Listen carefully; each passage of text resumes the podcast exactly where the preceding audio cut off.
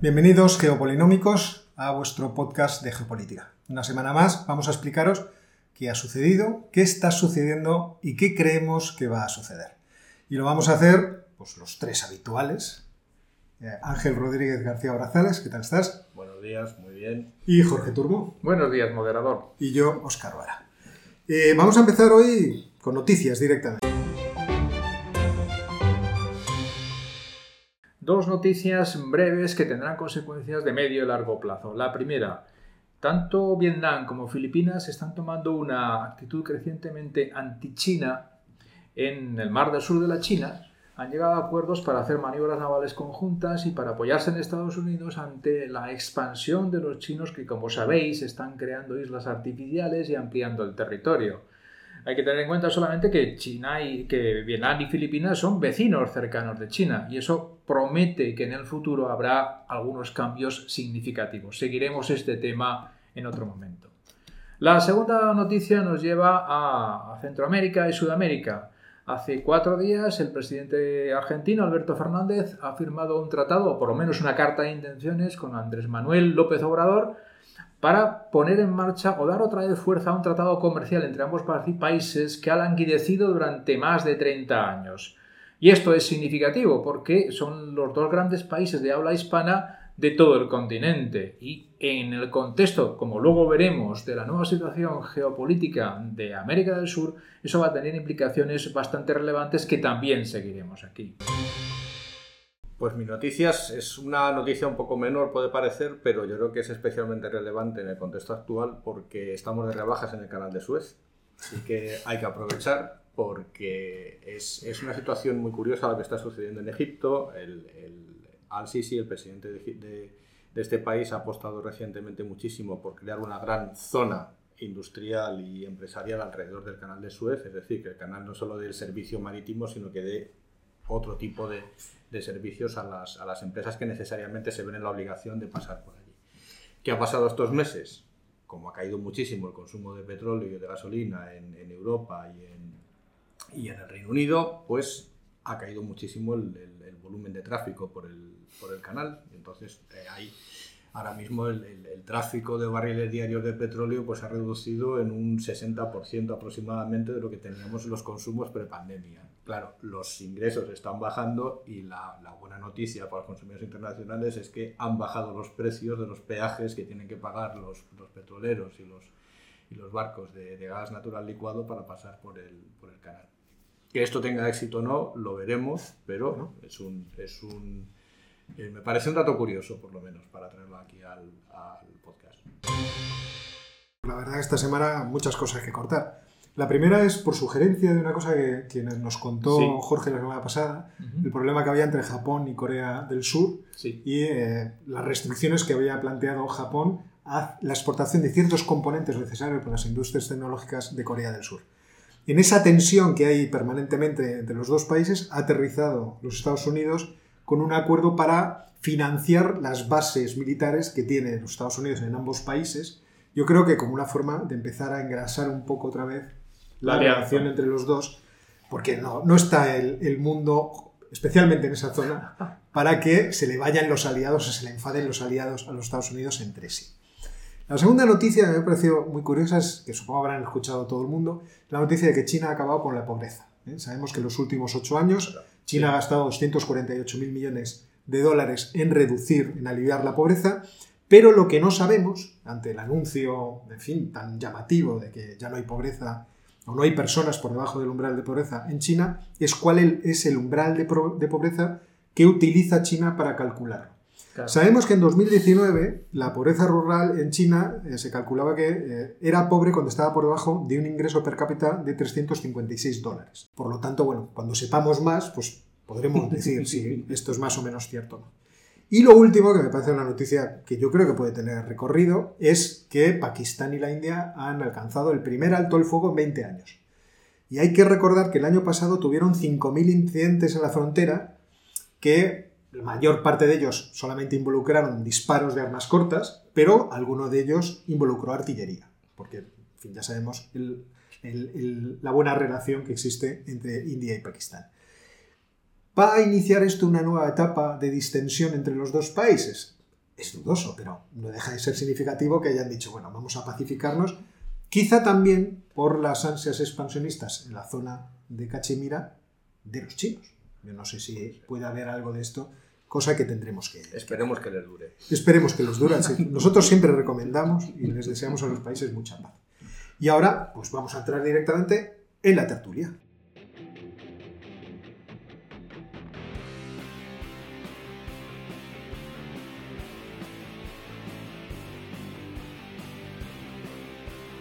Bueno, y ahora vamos a iniciar la tertulia. Y hoy le toca a Ángel empezar a disparar. Sí, pues traigo un, tema, yo creo que le estoy cogiendo mucha afición al continente africano porque empiezo a ver que es, que es el nuevo terreno de juego para, para la geopolítica mundial, sobre todo entre China y la Unión Europea. Parece que en el centro de Asia no tenemos, no hay nada interesante que hacer y estamos trasladando el escenario al continente africano. Entonces es muy curioso porque eh, al, como consecuencia de la pandemia y como consecuencia de los gastos sanitarios en, todos los países africanos, pues hay un movimiento general en los organismos internacionales y en, las cancillerías de todo el mundo para aliviar la carga de la, de la, deuda de los países más pobres, en especial, lógicamente, de muchos países africanos. ¿Qué es lo que sucede? Lo que sucede es que China ha estado jugando en los últimos años a eso que se llama, y yo no estoy muy seguro si ese término es correcto, la trampa de la diplomacia de la deuda que ha sido prestar muchísimo a países con problemas financieros y eh, acto seguido, cuando esos países tienen problemas para devolver ese dinero, pues hacerse con infraestructuras críticas de esos países que caen directamente bajo control del, gobierno chino. En estas que está, que está sucediendo, lo que está sucediendo es que primero tenemos un problema bastante gordo con la deuda de Kenia, porque se ha multiplicado muchísimo en los últimos años como consecuencia de las, de las inversiones chinas y están renegociando a toda prisa un acuerdo para aliviar los pagos que tienen que hacer de aquí a julio porque no llegan, porque el servicio de la deuda se les come el 50% de los, de los ingresos por vía impositiva y tienen que hacer algo. Entonces lo que, lo que me hace gracia es que estamos viendo ahora el efecto contrario. Si antes era la carrera por prestar y a través de esos préstamos ejercer influencia, ahora parece que estamos en una carrera por perdonar deuda y sobre la base de ese perdón de la deuda hacer palanca diplomática para seguir teniendo poder. Lo que me queda a mí la duda es que si a cambio de esa condonación de la deuda, esa renegociación de la deuda, tanto China como Europa va a exigir contrapartidas en términos de lo que en economía llamamos los colaterales, es decir, yo sí, sí, yo te perdono 7.000 millones de dólares de deuda, pero esa central nuclear me la quedo yo, que estoy haciendo en... en Bueno, esto ya había empezado en toda centro, el centro Asia y en el Pacífico con la iniciativa Belt and Road. O sea, porque el primero que habló de la deuda, de, la trampa de la deuda, o de la diplomacia de la trampa de la deuda, fue un geopolítico hindú, tipo que se llama Brahma Cheleni, que escribió una serie de artículos hablando de esto. Porque también lo hablamos, me parece, cuando hablábamos del, collar de perlas, el concepto de collar de perlas, que también es un concepto nacido en la India, porque lógicamente los hindúes están evidentemente preocupados por el auge de, su competidor. Y esto mismo ha ocurrido con el endeudamiento en Birmania, con el endeudamiento en Camboya, con el endeudamiento en Sri Lanka y con el endeudamiento en Pakistán. Aunque hay algunos, como es el Lowy Institute, que es un think tank de, Australia, que afirma que en realidad no hay tal trampa, que el los países se meten solos en, las trampas. Lo que pasa es que aquí la cuestión que hay es que si tú tienes una necesidad de infraestructuras o una necesidad de lo que sea y hay alguien que se ofrece a financiarlas, pues es bastante difícil decirle que no, dadas las necesidades de la población. Estamos hablando de países bastante pobres, bastante poblados, cuya población crece mucho y cuyo ingreso per cápita puede estar incluso reduciéndose. Por tanto, muchas opciones alternativas no tienen porque normalmente eh, cuando piden préstamos a organizaciones internacionales o son de pequeña cuantía como Banco Mundial, porque tiene unas limitaciones, o son de mayor cuantía como Fondo Monetario Internacional, pero con unos condicionamientos económicos bastante grandes. Eh, desde esta perspectiva tenemos que entender que para muchos países resulta llamativo, goloso, interesante buscar la vía de endeudarse con otros países distintos en otras condiciones bajo el supuesto de que van a conseguir repararlo con cierta facilidad. Eh, evidentemente, eh, esto viene además en relación con otro fenómeno muy global, muy general, que es muy significativo.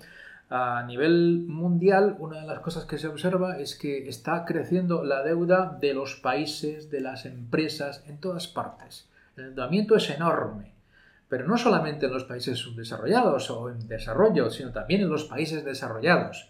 Y no solamente de los sectores públicos, sino de los sectores privados.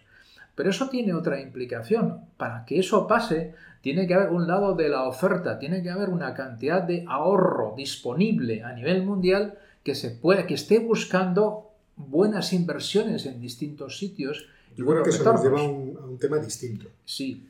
Porque ahí lo que tendríamos que ver, bueno, lo que yo argumentaría es que el crecimiento de la masa monetaria tan impresionante que se ha vivido desde el año 2008 y la multiplicación de eh, la masa monetaria. Por y a bancos centrales y bancos el banco, comerciales. La Federal aumenta desde un billón de dólares hasta 8. El, Banco Central Europeo, pues de, de 1 a 6 billones.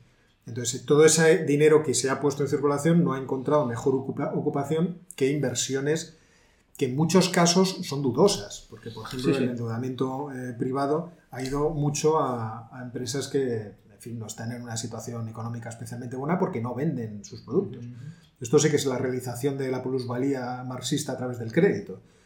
Pero yo creo que el asunto de la, de la trampa de la deuda eh, es, o sea, por lo menos apunta a una cuestión distinta, que habría que ver si es cierta o no. Y es la cuestión de que cuando uno le presta a un país, yo tengo aquí los datos, por ejemplo, de, de lo que estaba diciendo antes, Sri Lanka con una deuda en 2019 del 9,5% de su PIB con China. Pakistán del 7%, Myanmar, es decir, Birmania, del 40% del PIB. Entonces, cuando nos vamos a estos países, vemos que ese endeudamiento que ya venía, que ya habían iniciado esos países antes de que cayera las empresas inversoras públicas chinas, es decir, CITIC principalmente, la Corporación de Inversión y Confianza eh, de China, y eh, los fondos soberanos, el CIC y SAFE, ¿eh? por así decirlo, ya estaban en mala situación. Entonces aparecen estos salvadores, como decías tú, ellos se acogen a la salvación e inmediatamente empiezan a producirse problemas de impago y de dificultad. Y eso lo aprovecha, lo aprovecha China, por ejemplo, en el caso de los, de los puertos, el puerto de Hambantota en Sri Lanka, el puerto de Piu en Myanmar, el puerto de eh, Kokong en Camboya y de Dakasakor también en Camboya y el de Guadar en Pakistán, para hacerse con la concesión del puerto, de, las operaciones del puerto, durante un periodo de 99 años. Es decir, incrementar la posibilidad de estar allí operando aquello. Un periodo clásico en los contratos De 35 a 50, 99, años. Sí, sí, una cosa clásica. Hong Kong, es el caso. Entonces, es ahí yo creo donde nace el asunto de decir, bueno, pues aquí obviamente la deuda es una palanca. Sí, pero en este caso lo que me llama a mí la atención no es tanto que ahora es el endeudamiento, sino es el perdón de la deuda. Entonces tenemos que ver exactamente qué consiste ese perdón. Bueno, es que no van a cobrar. Con, el coronavirus. No, no, pero ya han renegociado con Angola, eso ya está terminado, que Es, el es, el principal eh, deudor de China en el continente africano. Ahora van con Kenia, que es el siguiente, seguirá Tanzania, seguirá un conjunto más. Entonces, la duda que me queda a mí es si este movimiento es un movimiento altruista, de alivio, en unas condiciones sanitarias muy delicadas o es un cambio de estrategia. Porque efectivamente en Hambatota se han quedado con 99 años, pero todos sabemos que la primera central nuclear que se está construyendo en Kenia está siendo con tecnología de capital chino. Y es un precio. Bueno, todavía no han empezado a construir. Muy, goloso, es un precio muy goloso. Ahora están gastando dinero en el estudio de. Pero, pero digamos que hay una, hay una competencia diplomática, a ver quién perdona más. Desde luego, los que se han quedado fuera son los privados. Los privados han dicho que ellos, hasta que no se abren los públicos y se hable el gobierno chino y se abren los gobiernos europeos, ellos no van a, no van a perdonar. Lógicamente, porque tienen intereses, intereses privados. Pero, pero digamos que es este cambio de, de estrategia, que no sé quién lo ha iniciado, pero desde luego que ha surgido en, al hilo de la pandemia, lo que, lo que realmente me ha llamado la atención. De qué forma pinta bien, ¿no? Lo que hablamos eh, hace una semana o dos semanas del acuerdo de libre comercio de África, hemos hablado también de la, entrada de China con sus inversiones de infraestructura en el este de África y ahora está bien que Europa también quiera tener buenas relaciones diplomáticas de, diplomacia suave. no, no, no, están, estamos otra vez Yo creo que para África, hombre, a pesar de todo, son buenas noticias. Para África son Si nos aligeráis, sobre todo además en estas circunstancias. Pasa que yo quiero leer la letra pequeña. Sí, bueno, eso es Pero eso como en los anuncios, o sacas la lupa o no hay forma de leerla. Entonces hay que, hay que ver la letra pequeña. Hombre, Entonces, habrá que ver también cómo queda. evoluciona el asunto. Cómo- evoluciona el el asunto. Pero vamos, que era, era la cosa que me, me- me ha llamado la atención. Yo, yo he- lo he llevado al, al Indo-Pacífico porque creo que ahí tenemos una, antecedentes. Ahí tenemos antecedentes de cómo China se está manejando con esos países e incluso cómo se está frustrando. Porque también hay que eh, recordar que toda esta eh, actividad inversora que ha derramado sobre el mundo es muy dispersa y desconexa en muchos casos. O sea, muchas veces pensamos que el, el plan de, de China No, es no, el plan pero- eh, manej- No. pensado por Fu Manchu, creo que era el personaje este que lo tenía todo pensado y lo tenía todo atado, pero no es cierto. Muchas veces son iniciativas que se van derramando por la geografía como posibilidades. Esto podría unirse con aquello, esto nos podría dar esta opción, pero muchas veces están inconexas. inconexas. Ahora vemos lo de Guadar, por ejemplo, creo que el, Y muchas veces- tiene patatas. Casi seguro que financieramente están mal calculadas. Casi Porque es muy seguro. difícil, claro, sí, sí. no, Casi seguro. porque no saben cuáles son los retornos, cuáles- en muchos casos no saben ni los costes reales de las cosas. ¿eh? Y- y los Pensamos costes que los chinos lo saben todo y no es verdad. Son como nosotros. ¿eh? Se Entonces, equivocan eh, igual. Lo que pasa es que imagínate, o sea, manejar un fondo de inversión soberano de 4 billones, ¿eh? 10 elevado a 12 de dólares, no está mal. O sea, cualquiera de nosotros se emocionaría. Debe, debe haber de cualquier forma por ahí algunos desagües, estoy convencido, porque el ser humano es como Sí, es, seguro. En los que los, negocios han beneficiado a mucha gente distinta. Seguramente, sí, pero volviendo al tema africano, esto puede ser un buen punto de partida porque si distintas potencias económicas compiten, comillas, en reducir la deuda, no condonarla, alargar los plazos, etcétera, etcétera, pues eso, como en todos los mercados, va a beneficiar al que, al que ha tomado la deuda. Y eso es positivo para ellos, lo cual no está mal. Y tiene sentido que la Unión Europea se involucre en eso, porque es evidente que nosotros estamos bastante lejos de Camboya, pero estamos bastante cerca del Congo y eso nos va a afectar bastante más. Eh, A medio o largo plazo nos va a afectar mucho más lo que pase en África que lo que pase en el sudeste asiático directamente. Entonces tiene sentido que la Unión Europea se meta en eso, aparte de que la Unión Europea tiene una tradición más o menos más blanda en cuanto a la forma, a las exigencias que tiene en cuanto a los préstamos, que parte de ellos son ayudas que se puede mantener mientras tengamos recursos financieros. ¿eh? Yo creo que otro día podemos hablar también de la deuda de la trampa del Fondo Monetario Internacional, porque seguro que alguno de nuestros siguientes estará diciendo, sí, sí, los chinos son acusados, pero ¿y el malvado Fondo Monetario Internacional? ¿no? Sí, Otro porque día podemos- otro No, día. terminando, Otro día. terminando eso, sobre, sobre este punto precisamente, una de las cosas que, que en algunos casos los líderes africanos han mencionado es que, claro, cuando ellos han ido a pedir financiación al Fondo Monetario Internacional, les han presentado la carta de exigencias y les ha echado para atrás. Yo no, mire, nosotros esto no lo podemos cumplir, por tanto no podemos pedir los préstamos. Han ido a los fondos chinos y la carta de exigencias es mucho más reducida, más amplia en el tiempo y han dicho, bueno, quizá aquí tengamos opción. Cualquier forma, eh, en el tema que vamos a tratar ahora, mediante a continuación, va a salir otra vez el Fondo Monetario Internacional, Bueno. seguro, en la conversación. Y ese tema nos lo presentas tú. Sí, el segundo tema está relacionado con la noticia que hemos planteado antes del acuerdo entre Argentina y México. Dentro de un contexto más general, que es un giro a la izquierda de toda la región, desde México hasta Chile, que se concreta en una serie de hechos que vamos a plantear y luego vamos a ver las consecuencias que tiene. Los hechos son, desde finales Bueno, ya de... veremos si vemos las consecuencias. Bueno, las consecuencias que podamos ver por ahora, pero que pueden ser importantes para la región. Primero, a finales del 19, Alberto Fernández, peronista, se convierte en presidente del país, sustituyendo a Macri, que es un liberal, un giro a la izquierda, claramente. Eh, durante el año 2020, lo que hemos tenido ha sido las elecciones en Bolivia, que con, contra los pronósticos iniciales las ha vuelto a ganar el partido de Evo Morales, en este caso es Luis Arce porque Evo Morales está inhabilitado para ser presidente, pero las ha ganado con mayoría absoluta en las dos cámaras y puede hacer lo que quiera. Ahora mismo están en marcha las elecciones en Ecuador, donde eh, Araúz, que es el candidato del antiguo presidente Correa, está ganando la primera vuelta con bastante claridad y dadas las dinámicas que tienen los votantes en Ecuador, lo más probable es que gane la segunda vuelta y sea presidente. O sea que tenemos también un giro más a la izquierda. Y está la incógnita de Perú, que tiene elecciones ahora en primavera y no sabemos por dónde tirará.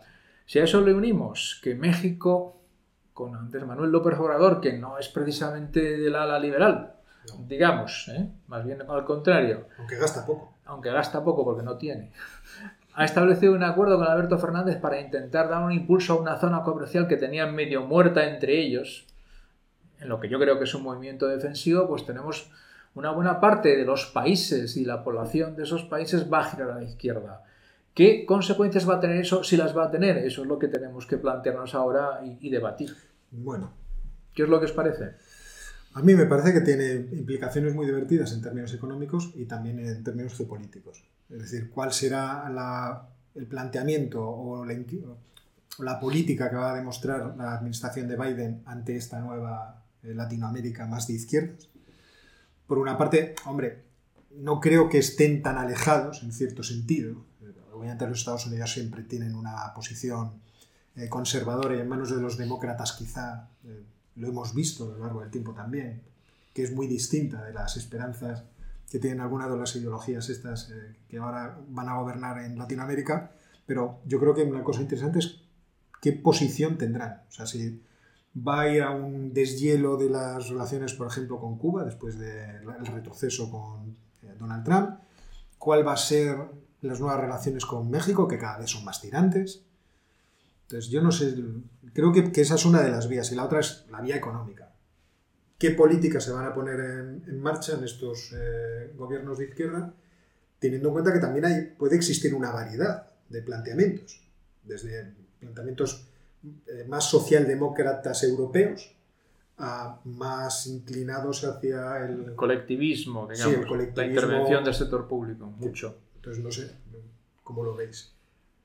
Yo tampoco le veo especial, eh, digamos, veo con especial preocupación desde el punto de vista geopolítico. Es decir, estos cambios de los mapas electorales en regiones del mundo son relativamente habituales. Pasó en Europa en los años 80 y 90, que cambiaron socialdemocracia, liberales, vuelta y además te cambia el continente entero. Parece que es, que es como el virus, se contagia todo. Hemos visto cambios de este tipo en sistemas democráticos muchísimas veces. Sí que es verdad que hablando con exportadores e inversores españoles sí que hay cierta preocupación acerca de la seguridad jurídica que en algunos de estos países pueden tener sus, inversiones actuales.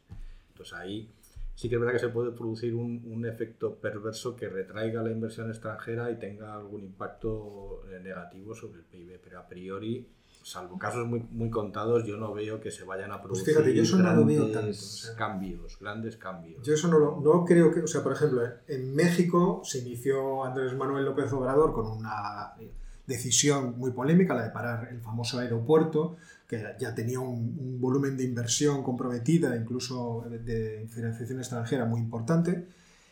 Bueno, ¿cómo decirlo? Eh, eh, acogiéndose a que haya, había habido mucha corrupción y entonces había que detenerlo, pero el efecto inicial fue de producir una desconfianza de la inversión extranjera realmente tremenda. Eh, Argentina es quizá un país que, que, puede causar más eh, desconfianza porque yo lo que veo de Alberto Fernández es que va a reiterar las políticas económicas precedentes a Macri. Sí, seguro. Y pues sí, porque es lo primero que ha hecho. O sea, seguro. Ha hecho esta, incremento de gasto público, incremento de impuestos, eh, reducción de los, servicios, de los precios de los servicios públicos, es una cosa suena muy parecida a lo que ya hubo. Sí. Y yo no sé si ha empezado a hacer subvenciones, por ejemplo, al transporte, como se hicieron a, a la energía. Es decir, el típico planteamiento de voy a hacer un incremento del gasto público muy grande, pero vamos a ver cómo lo vamos a, a financiar. Y el problema de Argentina tradicionalmente es que ese gasto público creciente que se inicia y se consolida con los dos gobiernos de los Kirchner, nunca ha conseguido tener un ingreso fiscal que lo soportara. Y eso ha llevado muchísimos problemas. ¿eh? Luego, sobre Macri también podríamos hablar, porque también cometió errores interesantes y también es cierto que tuvo dos, dos grandes malas suertes. Una, el, fin de la expansión crediticia en los Estados Unidos, es decir, de, las quantitative easing, que produjo un repatriamiento de, de inversiones extranjeras a los Estados Unidos y otra una sequía muy grave. Pero, en fin, no le vamos a quitar mérito a sus políticas económicas. Sin embargo, fijaos, yo insisto mucho en esto y me pongo muy pesado, pero yo veo que Bolivia lleva un camino de cierto sentido común. Están abriéndose a la inversión extranjera. El ministro de Minería ha dicho que, oiga, extranjeros vengan a invertir aquí en los sectores de hidrocarburos y de extracción, porque sabe que necesitan recursos. Y mientras que en la primera etapa, cuando estuvo Luis Arce, y la cuando Luis Arce estaba de, ministro de, Economía, o de vice, eh, hubo un crecimiento extraordinario gracias al repunte del precio del petróleo, sobre todo. Ahora no tiene una fuente de la que extraer rentas para mantener sus programas, tanto sociales como de infraestructuras. De infraestructuras yo creo que es ambicioso al nivel de, Bolivia, que es un país que tiene un nivel de pobreza eh, enorme, pero quiere eh, tener nuevas carreteras, nuevas vías férreas, y nuevos sistemas de, electricidad. O sea que yo creo que es un país que en ese sentido, yo, si fuera inversor extranjero, no, estaría demasiado preocupado. No, no, si yo te comentaba bueno, que era, no, demasiado. era, a nivel de, habrá que ver. Era, a nivel de continente, porque las inversiones que hay, y todavía en la memoria de los inversores españoles está muy, muy reciente el caso del yacimiento de Vaca Muerta argentino. Sí, claro. O sea, que eso no, no y son, estamos hablando de miles y miles Estamos hablando de una expropiación, para que no lo recuerde, una expropiación de los yacimientos Quiero decir que expresaron cierta preocupación. No, por supuesto, eh, hay que discriminar entre países, hay que discriminar entre, entre gobiernos y ya veremos cómo funciona. Yo estoy contigo, no soy especialmente pesimista en este sentido. Es decir, podemos tener algún caso puntual en algún en alguna circunstancia concreta que esto se produzca, pero con carácter general no creo que se vaya a producir por lo que apuntas, porque eh, eh, digamos que, eh, es, una fuente de ingresos que ningún país en, estas condiciones puede, puede desdeñar. O sea que no, le veo, no le veo mucho recorrido a, esa preocupación, pero es una, es una, cosa que está ahí. O sea, está, está al hilo de este movimiento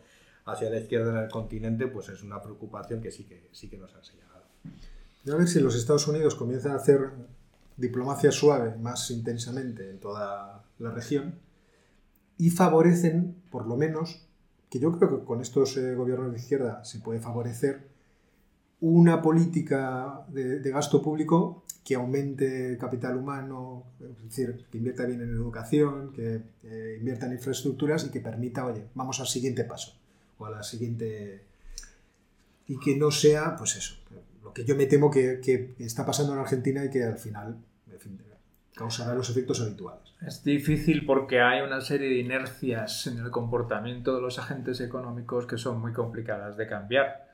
Como habéis dicho antes, la anterior época expansiva fue debida a que los precios del petróleo y materias primas estaban bastante elevados y por tanto aprovecharon eso sin utilizar esos recursos para modificar estructuralmente el país. Ahora se encuentran con el país que tenían antes y sin los ingresos, sin los ingresos generados por materias primas, salvo algunas que parece que ahora están repuntando. Esto va a depender mucho, pero mucho de las personas. Y el ejemplo es Ecuador, para quienes lo conozcáis. O seáis de allí, sabéis que hasta 2017 está de presidente Correa y después gana las elecciones el que era el vicepresidente Lenín Moreno de Alianza País con las mismas políticas. Bueno, al cabo de dos años ha cambiado totalmente las políticas, es tildado de liberal, se encuentra con manifestaciones en la calle tanto de la gente de las, de las ciudades como de los indígenas y se produce un proceso de pérdida de, digamos, identidad hasta tal punto que en las presentes elecciones la candidata, porque él no se ha atrevido a presentarse de Alianza País, ha quedado la cuarta o la quinta, ni siquiera. Con lo que me gustan a mí los políticos que cambian de opinión cuando creen que es pues necesario. Pero claro, esto puede pasar en muchos sitios. Puede pasar, puede pasar en Bolivia con Luis Arce, porque no es lo mismo que Evo Morales. En Perú no se sabe qué va a pasar, hay un lío bastante considerable respecto a todas las cuestiones es decir, eh, las políticas no se pueden separar de las personas y las dinámicas que tienen y en determinados sitios las personas pueden pesar más que las políticas. Eso, eso de las narrativas que está tan de moda. Y lo del rally de las commodities, ¿tú crees que puede beneficiarles a estos países? Pues es otra trampa. A priori, a priori sí que les beneficia y de hecho los indicadores financieros internacionales pues están dando todo el apoyo a estos países y vuelve otra vez a haber una oleada de, de ¿cómo se llama?, de, reestructuración de carteras globales en favor de, de todos los activos que proceden de países emergentes productores de commodities, pues claro, el aumento del precio del petróleo, estamos ya en 65, pues a los países productores les beneficia muchísimo. Por ese lado, bien, más ingresos fiscales, mejor balanza por cuenta corriente, estupendo. Por el lado malo, por el lado malo es que lo que comentaba Jorge antes, con el maná que te viene de un precio que se fija en los mercados, los mercados financieros internacionales, digamos que la presión para hacer reformas internas, para que la estructura productiva del país no sea tan dependiente de los vaivenes de la, de la coyuntura internacional, pues se reduce. Y entonces, digamos que la, la, presión que van a tener estos gobiernos para hacer las reformas necesarias para que sus economías sean menos dependientes de, de las commodities no, no, no, van a ser tan, tan fuertes y veremos a ver lo que dice Jorge. Dependerá de cada gobierno, de dependerá de cada persona, dependerá de... Lo que me, ayer estaba mirando un artículo, pero no me lo leí, lo miré así lo que afirmaba que todavía las commodities, es decir, las materias primas, en términos de eh, capitalización bursátil, están muy alejadas de, los, de las acciones. Hay, hay una gran inflación del valor de las acciones respecto y que todavía existía mucho recorrido, de, crecimiento. Pero, pero, es un recorrido, a mí me preocupa un poco porque es un recorrido que está basado en consideraciones puramente, no me gusta la palabra especulativas, pero consideraciones puramente financieras todos los inversores en renta fija ahora mismo no tienen dónde colocar el dinero porque buena parte de los bonos internacionales están en rendimientos negativos y están buscando cosas que comprar y eso explica por qué las, las, las techs están disparadas, probablemente sin fundamento, y estoy seguro que su punto de mira el siguiente va a ser, uy, qué barato está el oro, uy, qué hay un rally con la plata que nadie se lo explica. Bueno, pues la plata han visto que estaba muy baja, comprar sí, plata. es un activo desmonetizado hace mucho tiempo. o sea, es, es, más que nada por exclusión, claro ¿Quién sufre esos vaivenes? Cuando el precio sube, pues hay países que se benefician muchísimo y, les viene un maná caído del cielo que, que, en muchos casos no saben dónde les viene. ¿Qué pasa? Que cuando caen, caen estrepitosamente y entonces se revierte todo el proceso anterior. Entonces, sea el gobierno de la orientación que sea, lo que realmente le interesaría en este caso es que vayan abandonando esa dependencia de los ingresos fiscales y de los ingresos económicos del, del, del precio, porque además no, obedece a consideraciones de oferta y demanda. Tenemos una nueva sección en el programa, la sección de nuestros sátrapas favoritos. Bueno, pues traigo a un, a un sátrapa al cual llevo siguiendo ya unos cuantos años porque me parece, me parece un personaje absolutamente de libro. Tratemos de hablar para la mesa. Sí, ¿vale? me, parece, me, parece un personaje de libro, me parece un personaje casi salido de un cuento de las mil y una noches, que es el príncipe Mohammed bin Salman, que es el, el príncipe heredero a la corona saudí. Es un chaval, pero un chaval, tiene 35 años y ha tomado, ha tomado las... para mí es un chaval. Y ha tomado las riendas del país hace 4 o 5 años. Entonces tiene, tiene un recorrido bastante notable. Porque en su afán por modernizar Arabia Saudí, y una cosa que hemos dicho antes, en, que empiece a dejar de depender de los ingresos del petróleo, que yo creo que es la obsesión que tienen por lo menos las generaciones más jóvenes saben que el petróleo se va a acabar, saben que con la revolución verde, pues lo, único que puede ofrecer Arabia Saudí en términos de materias primas, pues va a empezar a tener cada vez menos valor y, está, y trata de reformar el país. Pero claro, lo hace, digamos, no, no con los métodos de un reformador democrático y pendiente de las minorías, sino lo hace como lo hace. Entonces, lo primero que me, la primera vez que me llamó la atención es que metió en la cárcel, vamos a ponerlo entre comillas, a 200 miembros de la familia real y de, grandes empresarios, que son es todo parte de lo mismo Arabia Saudí, pero una cárcel muy especial, porque los metió en un hotel de siete estrellas que hay en Riyadh, que se llama el Carlton Ritz, y allí los tuvo retenidos porque no querían pagar impuestos. Pues, claro, le puso, esto se acabó, no podemos depender del petróleo. Aquí la gente tiene que empezar a pagar impuestos. Los otros se enfadaron y este cogió y los metió en la cárcel, eso sí, en, Suiza. Os podéis imaginar un hotel de siete estrellas que yo sepa solo existen en, en Arabia Saudí y en, Emiratos. A partir de ahí, sí que es verdad que en algunos aspectos ha tenido un, recorrido muy aperturista, sobre todo con, con las mujeres, pues todas las noticias que hemos estado viendo de que por fin las dejan conducir y, por fin eh, pueden hacer determinado tipo de actividades, es toda iniciativa suya, o sea que en ese sentido sí que hay, pero luego tiene una vis más, más siniestra que es pues, el caso del periodista Khashoggi, que he leído en algún sitio que eran amigos, el, el periodista Jamal Khashoggi y él, y han visto cómo acabó. Pero es, además es muy ambicioso, porque tiene, tiene un proyecto para Arabia Saudí, que es el proyecto 2030, que está diseñando unas ciudades fabulosas, unas megalópolis eh, enormes. Yo creo que es todo a imitación o copia de lo que han hecho Abu Dhabi y Dubái en Emiratos y veremos a ver el recorrido que nos tiene, pero tiene 35 años.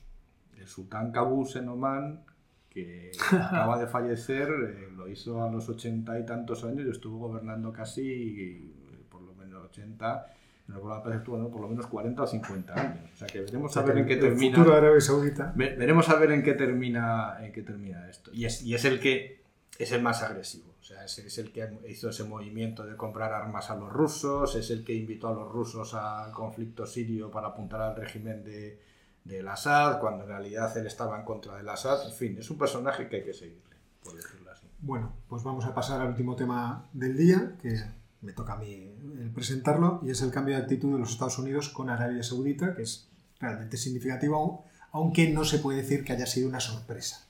Sabíamos que durante toda la campaña Biden había anunciado que el tratamiento tan afectuoso y tan delicado que le había dispensado Donald Trump a Arabia Saudita se iba a terminar. Lo que no sabíamos era cómo iba a replantear la posición de los Estados Unidos en la zona. Y bueno, con dos hechos realmente espectaculares, Joe Biden ha fijado su posición. Y su posición es que los Estados Unidos no dependen ya tanto de esa zona del mundo y que quiere ser un actor eh, con las manos en cierto modo libres para poder tomar decisiones. Y los dos acontecimientos han sido el bombardeo en Irak a las milicias proiraníes y en segundo lugar la eh, desclasificación de un documento de inteligencia sobre el asesinato del periodista Khashoggi en Turquía que apunta directamente al príncipe saudí eh, bin Salman, ¿no? Mohammed bin Salman.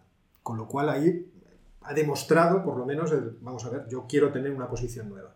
Un tercer acontecimiento, que ya habíamos comentado la semana pasada, es eh, el cambio de la consideración de los hutíes yemeníes de grupo terrorista a no grupo terrorista, que también es una, cuestión interesante. Y hay otro elemento, que son las ventas de armas.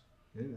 Los Estados Unidos han anunciado que van a recortar el suministro de armamento y de piezas de repuesto para la artillería y para la aviación de Arabia Saudita.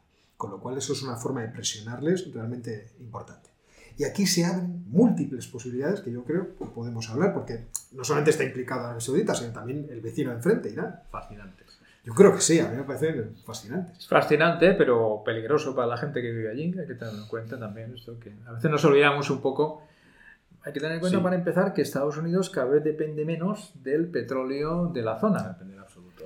Y claro, el fracking ha cambiado Y eso es el, punto de partida de que Estados Unidos tenga más opciones ahora que las que tenía antes. Y lo que acaba de comentar Oscar es la típica política de dar un palo a uno y darle un palo a otro.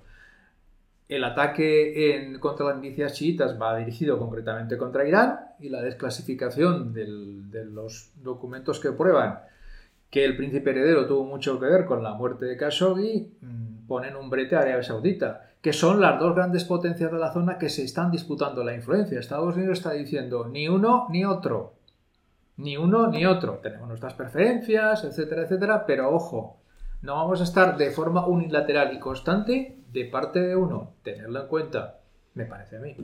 Pero también habría otras. Sí, no, no, a mí me sorprendió muchísimo, como a ti, el sobre todo el ataque estadounidense, de repente, sin, sin aparente las milicias chiíes que estaban operando en Siria, probablemente que solo las conocía la CIA y, el Servicio Secreto israelí, eh, israelí cuatro más. O sea, y de repente les atacan. ¿Y esto a qué viene? Eh, me parece interesantísimo el movimiento que han hecho también de recortar la, el suministro de material bélico a Arabia Saudí, porque Arabia Saudí en los últimos años hay que recordar que lo ha utilizado con profusión Yemen, con resultados nulos. O sea, que es, que es una, se han metido en una guerra que no, no, les está, no les está saliendo nada bien. Y pensándolo un poco con frialdad y, apartando desde luego del drama que supone para las personas que lo están sufriendo y, la cantidad de víctimas civiles que hay, yo empiezo a verlo como un, como un tablero de ajedrez. Es decir, van a negociar, porque van a negociar con los iraníes, no sabemos si va a negociar Arabia Saudí y Estados Unidos. Parece que Estados Unidos ha dado un golpe en la mesa y dice, no, quien va a negociar soy yo, no vais a negociar vosotros. Y como no os portéis bien, os saco lo de Khashoggi, os saco lo de las, lo de las milicias yemeníes y puedo seguir sacando más cosas. Yo creo que han dado un golpe encima de la mesa para, digamos, fijar, fijar posiciones. Y por otro lado le han recordado a los iraníes que tienen capacidad para seguir operando en Siria y en su territorio cercano con relativa facilidad. Yo creo que les han mandado un, como dicen en la jerga diplomática, te un kind reminder, en fin, estamos aquí todavía. No nos amable recordatorio. No, nos hemos ido. Entonces yo, yo creo que están, digamos, calentando la, el tablero de ajedrez para, para, una negociación que se avecina dura, desde luego. ¿Y no creéis que todo esto puede empujar a Arabia Saudita en brazos de, de uno, un actor del que no hemos hablado, que es Rusia? ¿En qué sentido? En el sentido de que en 2017, por ejemplo, eh, Arabia Saudita firmó un contrato para hacerse con los sistemas S-400 de misiles de exclusión aérea y que, lógicamente, si los Estados Unidos no son fiables como socio, Rusia ha demostrado en su intervención en Siria que es un socio fiable, que se involucra en los problemas, que está en los problemas hasta el final, que lleva a sus tropas a combatir donde es necesario, que está el tiempo necesario. Yo no sé, a mí me parece que Putin tiene, puede tener esa, ese papel que jugar. ¿Por qué no? No lo veo. No lo veo porque quien está detrás de Irán es Rusia. Entonces, digamos que... ¿Y no le interesa tener una patita a ambos lados del Sí, sí, sí, le, sí le interesa. Es decir, de, hecho, de hecho, Arabia Saudí eh, fue, eh, ha tenido varios escarceos con Rusia, aparte de la compra de armamento, pero eh, digamos que Estados Unidos, desde luego, lo que no va a permitir es quedarse con... dejar a Rusia que se quede con toda la región y los saudíes, si piden ayuda a Rusia, se van a echar en manos de los iraníes. Otra cosa es que se hagan todos amigos y creen un macroespacio político, económico, de hermandad, y, pero eso no lo veo a corto plazo. Entonces, la opción rusa la veo oportunista, como es Arabia Saudí, que es oportunista. Entonces, si no puedo comprar misiles aquí, los compro allí. Bien. Rusia tampoco tiene escrúpulos para eso. Pues, ¿A quién no le vienen bien 500 millones de dólares en armamento? Pues Rusia se los vende encantado, pero tampoco tiene tiene mucho problema. Pero digamos que las posiciones están, están muy claras y no olvidemos, que siempre se nos olvida, el actor en la sombra que es Israel, que es realmente alrededor del cual pivota todo el, todo el conflicto, que por cierto siguen muy callados, ¿no? Sí, sí, no se sabe nada de ellos. Pero quizá porque Israel está en una situación de creciente, mm, de mejora claramente de su posición estratégica en la región los acuerdos de reconocimiento que, ha llegado con varios países árabes, incluyendo parte de los países del Golfo, incluyendo Arabia Saudita, incluyendo Arabia Saudita, cambian mucho, mucho su posición ahí y cambian una cosa importante en este tema que estamos hablando. Eh, Estados Unidos tiene menos que defender en Israel ahora que antes. En todo caso, puede tener que defenderlo de Irán pero de lo que eran los países árabes que le rodean ya no. Y eso también va a cambiar las necesidades y las prioridades de unos y otros. No sé exactamente en qué sentido, pero tengámoslo en cuenta porque tendrá efectos de medio plazo. Bueno, pues terminemos nuestro programa con la recomendación bibliográfica. Nuestra recomendación bibliográfica hoy no es de un libro de geopolítica ni de geoeconomía, sino de un libro que permite entender todo eso y mucho. Este libro, que es un clásico ruso, ruso de la época de la URSS, o sea, muy clásico, muy clásico, muy clásico, dentro de poco se venderán pins de la URSS, supongo yo, de Yuri Semyonov sobre la expansión y conquista de Siberia por parte de los rusos.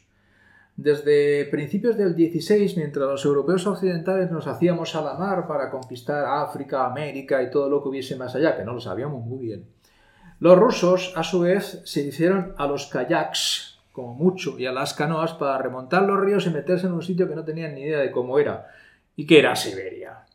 Eh, eh, fue un proceso complicadísimo, complicadísimo y muy penoso, porque las comunicaciones son muy malas, no hay apenas alimentos, hay que mantener bases a largo plazo, era muy difícil.